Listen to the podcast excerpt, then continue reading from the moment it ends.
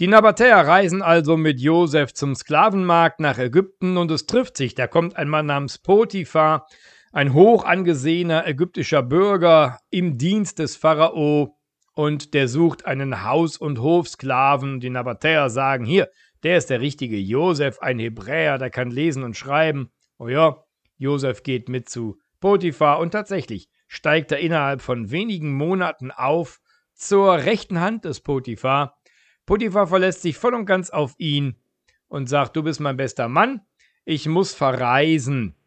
Bitte mach alles wie gewohnt, so wie du das ja so gut kannst, und in ein paar Wochen bin ich wieder da. Und Josef führt da sozusagen die Geschäfte, aber seine Frau, Potiphas Frau, die hat ein Auge auf den Josef geworfen und will ihn gerne ins Bett kriegen.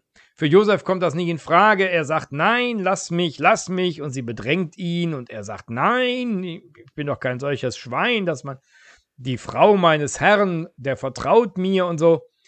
Und darüber ist sie sehr wütend und hält ihn so fest an seinem Kleid und er reißt sich los, hat das Kleid in der Hand und schreit: Hilfe, Hilfe! Josef wollte mir ein Leids antun, Hilfe, Hilfe!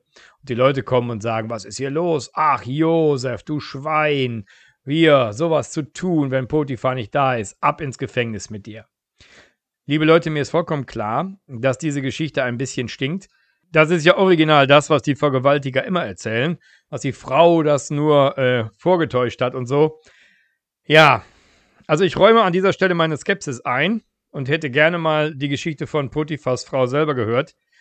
Trotzdem würde ich mit eurer Erlaubnis gerne weiter erzählen, so wie es da steht, denn es ist wichtig für den Verlauf der Geschichte, dass Josef eine weiße Weste hat. Also er sitzt im Gefängnis mit seiner weißen Weste und bald kommen zwei auch sehr bedeutende Persönlichkeiten ins Gefängnis dazu. Das ist der Hofschenk des Pharao und der Bäcker des Pharao. Irgendwie müssen die den Pharao wohl entzürnt haben und er hat sie ins Gefängnis geworfen.